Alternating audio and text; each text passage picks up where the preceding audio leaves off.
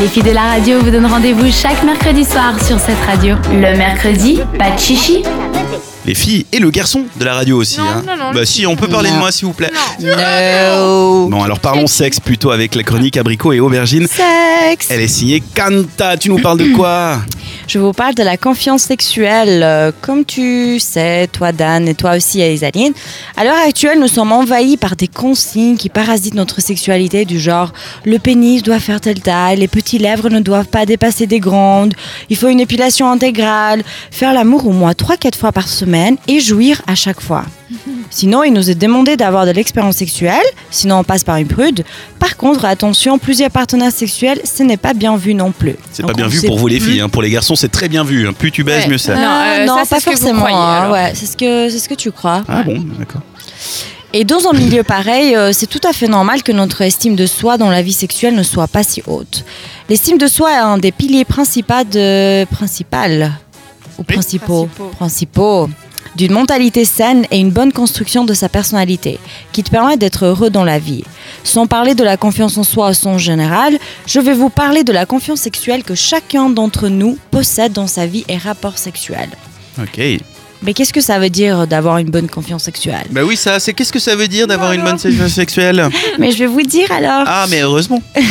Ça veut dire d'avoir une euh, aisée générale dans notre Une corps. aisance. Une aisance. Une aisance. C'est ça qui allait pas dans ma phrase. Mais oui. Un bien-être dans notre peau euh, qui peut affecter nos ressentis aussi dans nos rapports sexuels avec une ou un partenaire. Mhm. Et malheureusement, une bonne confiance sexuelle n'est pas toujours présente, que ce soit chez les hommes ou chez les femmes. Chez les hommes, par exemple, et tu peux me confirmer, Dan, ou pas, Je le ferai. la confiance sexuelle est souvent liée à leur performance lors de leur rapport, que ce soit le fait d'avoir une érection ou que celui-ci dure longtemps afin de procurer le plus de plaisir possible à l'autre personne. C'est vrai que c'est un des rapports qui nous, qui nous perturbe. Après, euh, bah, l'expérience euh, fait comprendre et surtout m'a fait comprendre que moins t'y penses, mieux c'est. Et puis surtout, euh, tu deviens plus euh, mature et que tu sais que si par exemple euh, ton érection a un peu de peine, tu te rends compte que t'as 10 doigts et que tu peux faire des choses avec ces doigts. C'est vrai ça. Bah oui. Tu peux jouer de la musique. Non mais dans ta tête, non mais dans ta tête c'est tellement une obsession, genre il faut que je bande, il faut que je bande, il faut que je bande, il faut pas que je machin, Ouais. que finalement t'oublies que bah, t'as une langue, t'as des doigts, tu peux Bah faire oui, plein d'autres bah, choses. Et, euh, et c'est ça la pression, t'as raison. On en a beaucoup, nous les hommes. Exactement. Et les femmes aussi, vous en avez. Ouais. Et de l'autre côté, chez les femmes, euh, cela n'est pas entièrement lié avec la performance plutôt qu'à leur physique.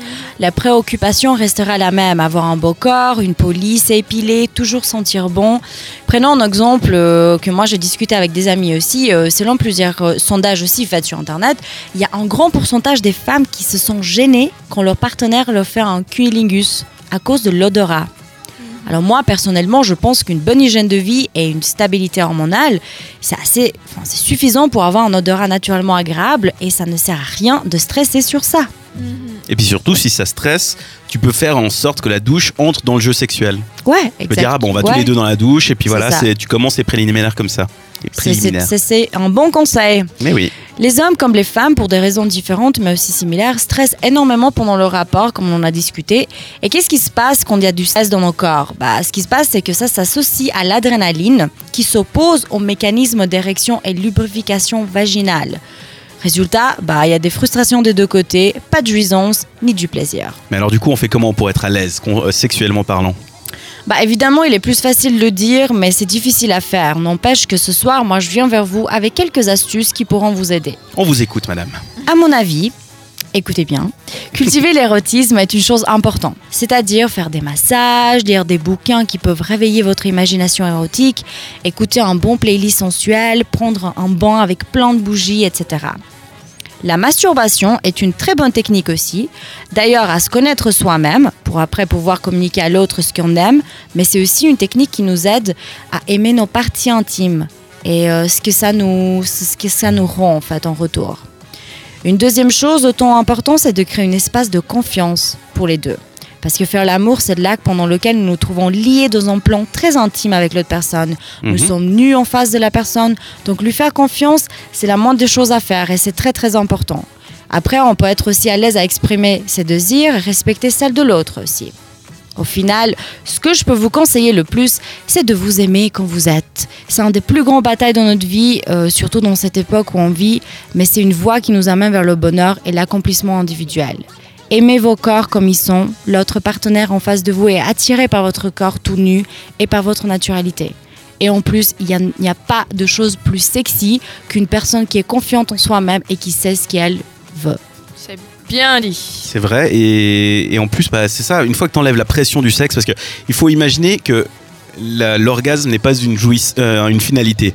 C'est-à-dire que si tu as un bon moment mais que t'as pas joui ou que ah bah cette fois c'était plutôt raté, bah c'est pas grave en fait. C'est Mm. qu'une soirée et tu peux en faire une autre et puis voilà. Faut enlever ce, ce concept de il faut réussir. Ouais. Il faut réussir sa, Surtout- sa nuit de sexe. Surtout que l'orgasme, c'est un des, des plus grandes pressions, justement. On est tellement concentré à voir l'orgasme comme la finalité de ce rapport qu'on Mhm. ne se rend pas compte que le rapport en soi, en général, ça te- t'apporte du plaisir, en fait. C'est clair. C'est bien vrai. On aura aussi des liens à vous mettre. Vous découvrirez ça tout tout sur le podcast, donc dans la partie description du podcast, ou aussi sur notre site Facebook, notre page. Je parle comme un vieux. notre site Facebook avec euh, facebook.com. Ah non, www.facebook.com slash 7radio.ch. Allez, on y va. On va au lit. Retrouvez les meilleurs moments de l'émission en podcast sur cette radio.ch.